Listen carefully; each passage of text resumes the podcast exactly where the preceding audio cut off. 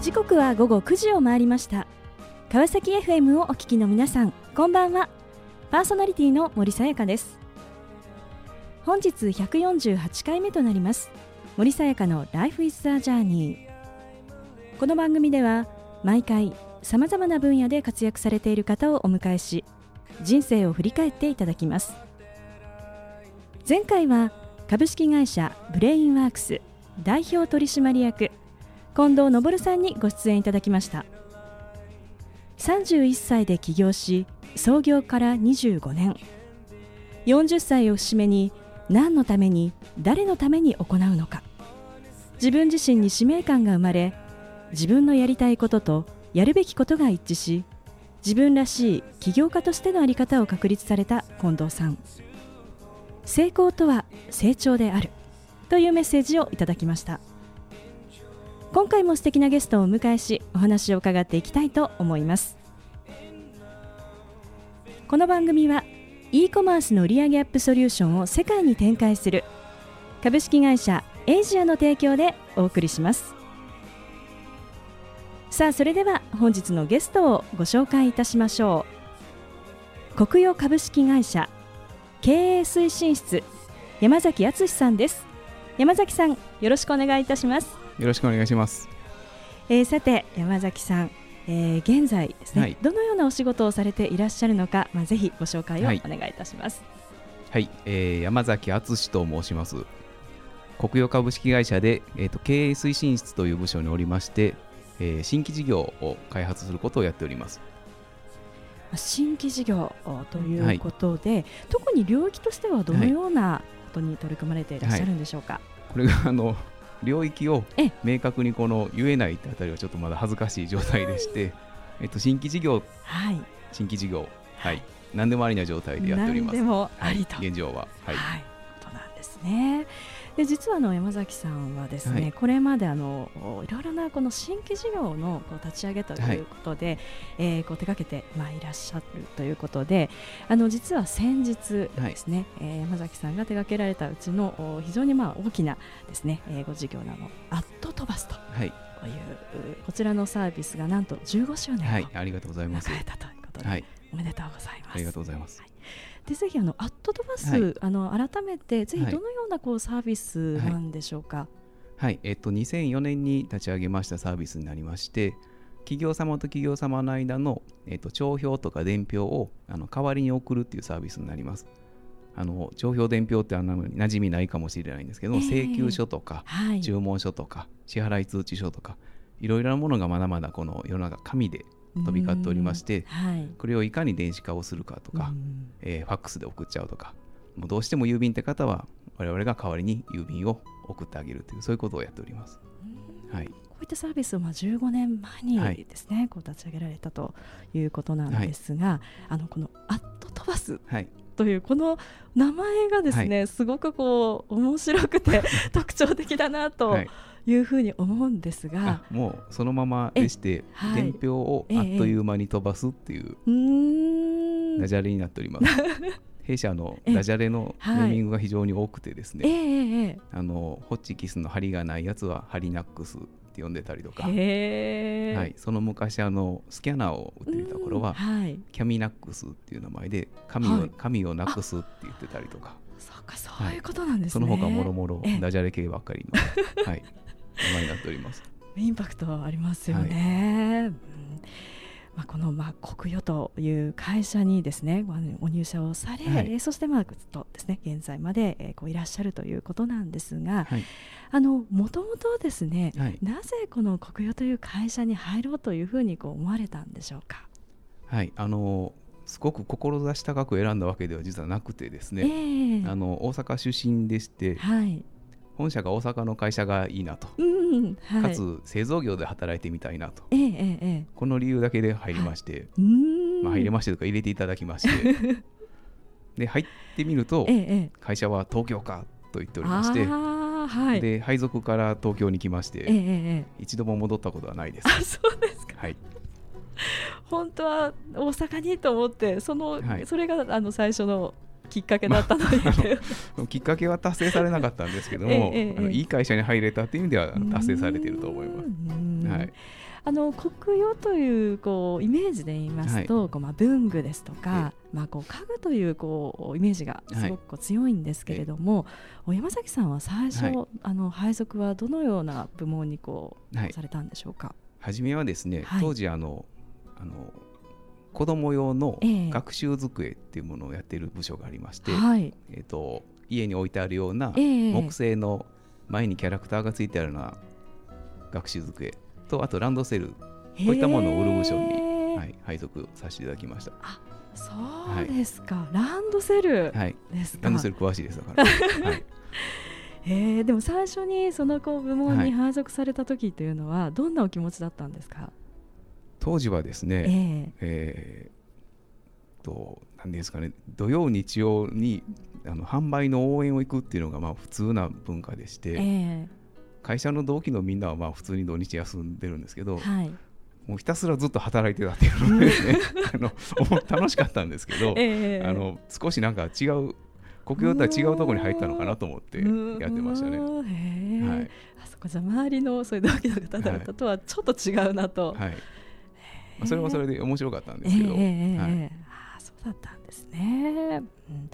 であのそこではあの、はい、どのぐらいその部門にいらっしゃったんでしょうか、はい、97年に入りまして、えー、ですぐに その部署がなくなってしまいまして、はい、あそうですか、はい、あのちょうどちょっと何年か定かではないんですけども、はい、あの木製の子ども向けから撤退をするということになりまして、えー、代わりにその部署の延長で、はい、双方家具っていう当時言葉がありましてスモールオフィス、ホームオフィスということで家庭向けの家具にこのまあ、今で言うと、えー、まあこう ちょっと方向性を転換をしましてですね、えー、ピボットしまして、はい、あのそっちの方向のところのお仕事に変わりました。はい、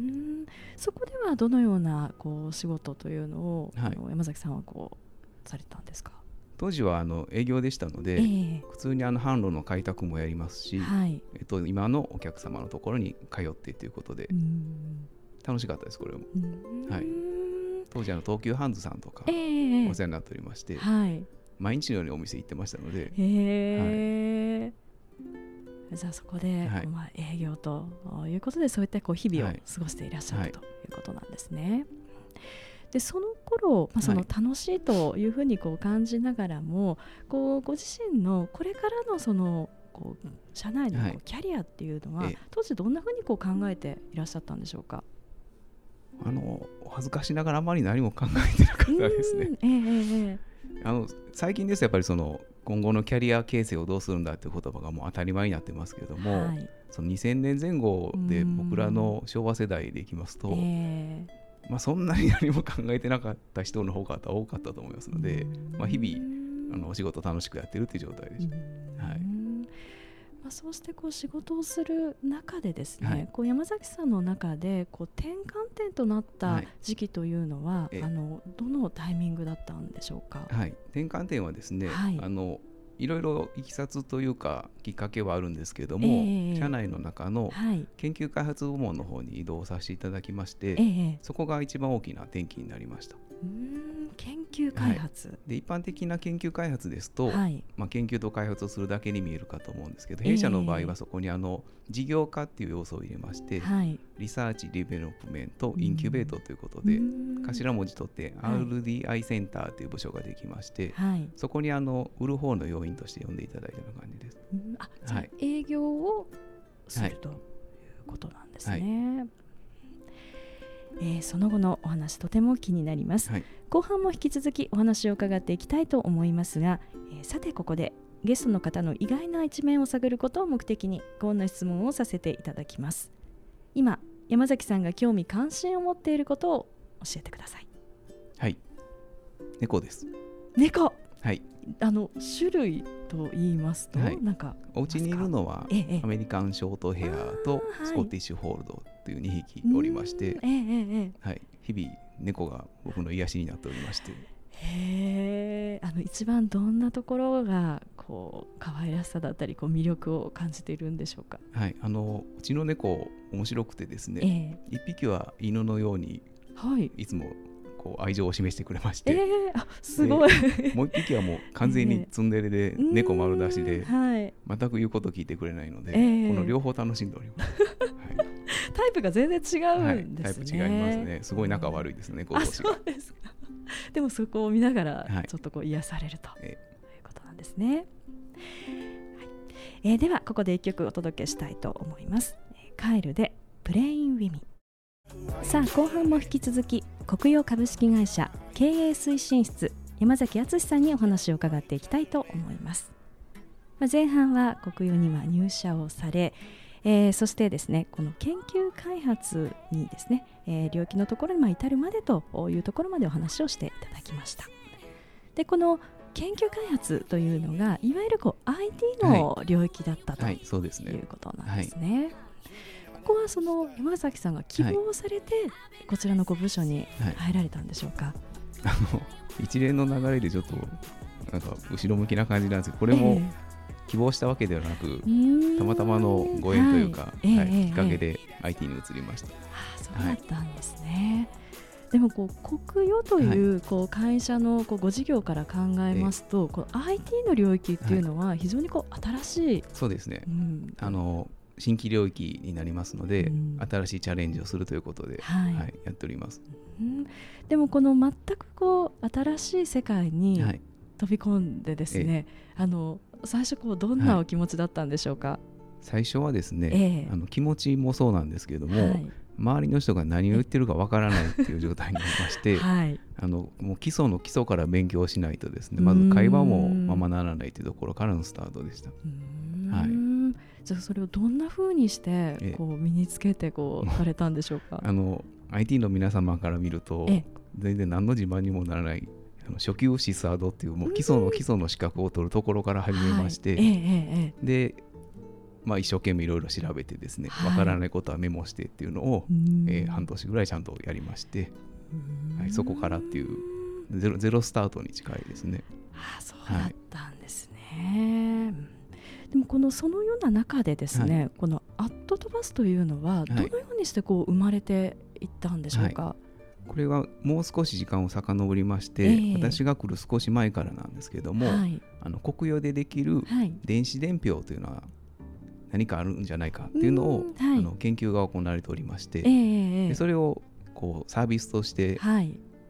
こう売り出していくにはどう変えればいいんだっていうところからあの参画したような感じです。うーんあじゃあもともとこう研究をされて、まあはい。いらっしゃった、そういうこうまあサービスだというええことなんですね。うん。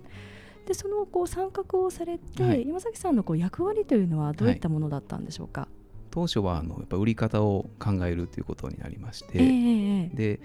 弊社まあ営業マンはたくさんいますので、はい。その国用の人に売ってもらうっていうのもチャレンジをしましたし、ええ。国用の人が売ってくれない時にうん。どうやって売ればいいのかっていうのも、はいあのいろんなそ外の方のあのアドバイスをいただいてええ。切り開いていくっていうものと両面やっておりましうーんこう実際最初こうやた。はいってみてですね、その反応というのは、はお客様の反応というのはいかがだったんですか？お客様の反応はすごく良かったんです。ええ。でちょっと間違えていたのは、はい。あの無料で使えるとかお試しでっていうところから切り口で入りまして、まあ、喜んで使っていただけるんですけども、ええ。いざお金をもらうってなるとやっぱ全然話が違いますので、あそこでまず1回目の失敗というかですねうん。方向転換を余儀なくされたような形です。じゃあこう次にじゃあこうトライをされたのはじゃあこう無料ではなくて、まあ、有料ではい、こういかに売っていくかはい、と、企業様にちゃんとご契約をいただいて、うん。でたくさん買いあこれあの1回使うといくらっていうビジネスモデルになっておりますので、ええできるだけたくさん使っていただける方にはい。持っていこうっていう、でこのお客様というのは、あのこれ実際にはええ。この国用社のこのお取引をされているはい。顧客とこう同じになるんでしょうか？たまたま同じっていう方はいらっしゃいますけど、ええええ窓口も含めてほぼ全て新規で開拓していく形になります。はい、じゃあサービスも全く新しいですし、はい。お客様もはい、お客様も売ってくださるパートナー様もはい。全然別な形になりましてう、ん。まあ会社から見ますと非非効率ではありますね。うん。あの全然この強みがないところを切え。り開いええなので少しちょっと時間かかってしまったんですけども。あー。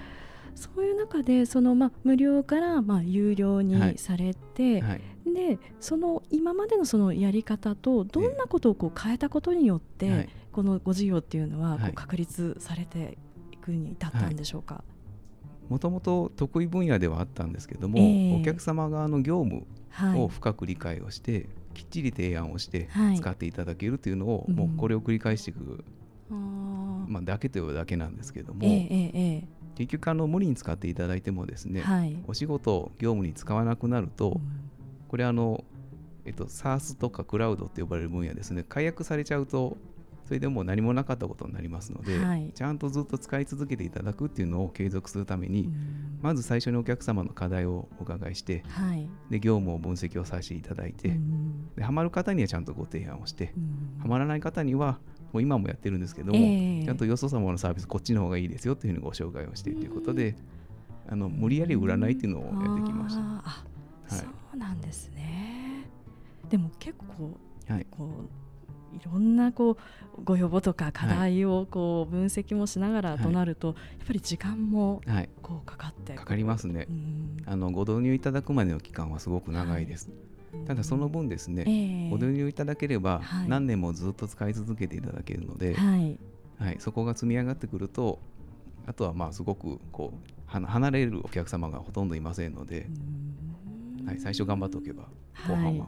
はいまあ最初のこの部分がまあ大事はいだという、非常に大切です。ことなんですね。でも一方でそうしてこう少しこうお期間が長くなるとい。うふうになりますと、こう社内はでい。この事業をですね、こう継続をはい、していくためにはやはりこう社内への説得とはい、ありますね。いうところもはい。非常にハードルがはい、高いのではないかと思うんですが、どのようにこう突破をしていかれたんでしょうか？これはですね、はい。あの振り返ってみるとやっぱりいいいいポイントを抑えれたなっていうところで、うん確実に狙ってやってたわけではないんですけども、ええ。どんだけこの自分以外に、はい。そのサービスを褒めてもらうかっていうのが大切です。あのうん僕がどんだけ一生懸命会社でですね、このサービスすごいんだよ、すごいんだよって言っても、はい。だんだんこう嘘っぽくなると思うんですけど、例えばばその外部の表彰をもらうとか、はい。どこどこのお客様とサービスの連携ができたとか、はいでこんなセミナーをするとたくさんの方いらしていただけるとか、うん。いろんなこの外部の指標的なものを積み重ねていくと、はい。あの経営の方はしっかり理解してくれますので、うん。あこれちょっとすごいんじゃないかって多分きっと思ってくれてそれで残っております。はい。そっかこう外部からのはい。ですね、こういったものをこう見せていくと。そうですね。すごく大切なことだと思います。あー。これはやはりこうある意味こう戦略的にこう、仕掛けていくということなんでしょうか？表彰を取るっていうのもですね、はい。エントリーしないともらえないわけですうんし、はい。プレスリリースを出すとか新聞に載るっていうのも、ええ。こういうのが出ましたよって言わないと載せてもらえませんので、はい。うんええ。基本はこちらから仕掛けていくことになります。うんやはりしっかりとこう発信をしはてい。ですね、い、くということがまあええ。大切だということなんですね。でこのアットトバスというサービスですね、はい。これ2009年にあの ASP サウスアワードはい。総合グランプリ受賞ということで、はい。えーまあ、この一つですね事業はい確立されたということなんですが、その確立をされはい。た後ですね、えこう山崎さんの中でご自分のこれから何をするか、自分自身がどういう道に行くかというのを、あのどんなふうにこう考えていったんでしょうか？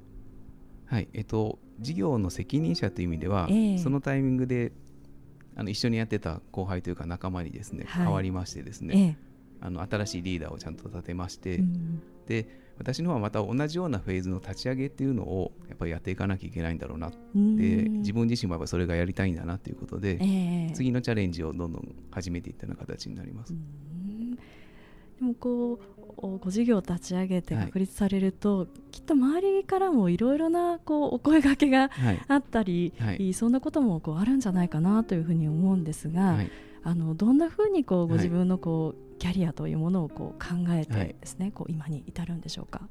おかげさまであの本当にお声掛けありがたくいただけることがありましえて、えでまたこう知ってる方からはい、とかですと、ええ。ついついこういいなと思ってしまうんですけども、はい。まあ一応それを超えて会社の方がやっぱいい会社でしたので、うん。まあ、もうちょっと国有でちゃんと頑張っておこうということで続けました。そのこういいなって思う部分ってどんなところなんでしょうか？えっとですねいっぱいありましてですね、はい。あのまあ、出る杭が打たれないというかですねうーん。社内では適切な言葉かわかんないですけどえ変変態って呼ばれてるんですけども ちょっとこのはみ出てるような感じの人をですええね、ええこうないがしろにしたりとかですね、はい。干したりはせずええ。に、うん。それはそれでいると、はい。で本流は本流でちゃんとやってる人がいるということで、ちゃんと両方評価してくれますので、はい。そういった意味では非常にこう居心地がいいというかですね、うん。あの変だからやめなきゃいけないというのがないっていうのは、あの珍しい会社だと思います。はじゃあこうその中でこうやっぱり個性を発揮い、はい、できるということですね。はいえーさあ、えーこの番組ではゲストの皆さんに必ずお聞きしている質問があります。山崎さんにもお伺いさせていただきます。これから自分の夢を実現しようと考えている方々へ背中を押すメッセージをお願いいたします。はい、角を立てずに波風を立てるという言葉があります。これはあの会社の大先輩からもらった言葉ですので、はい私自身のことではなないんですけどもこう角を立てるという人を嫌な気分をさせるっていうのはこれはダメですけども、はい。ただいい意味でこうどんどん波風を立ててうん。まずやってみるうんどんどんチャレンジをするっていうのをやっていかないとですねあの新しいことって生まれませんのでこの人怒るんじゃないかなとかあまり気にせずにですねあのやってみるっていうのがいいと思います。あのついでに怒られるまでやってみろとも言われましてうんはい。本当にやってたらあえのめっちゃ怒られたんですけども、はい。まあそれぐらい多分やってよかったんだと思います、はい、素敵なメッセージをありがとうございましたということで本日は改めまして国用株式会社経営推進室山崎敦さんにご登場いただきました。山崎さんありがとうございました。ありがとうございました。さあそれでは最後にもう一曲お届けしましょう。トム・ミッシュで It Runs Through Me 森さやかの Life is a Journey いかがでしたでしょうか？家具文具の国用の中で IT という全く新しい分野に取り組み続けて17年新たなサービスを新たな顧客へといかに届けていくか。顧客の声外部パートナーの声に真摯に耳を傾け学び取り組み続けアットトバスという新たな領域のサービスを確立された山崎さん。道を開いた突破口は社内から社外へと視点を移し自ら発信し仕掛けていった努力にある。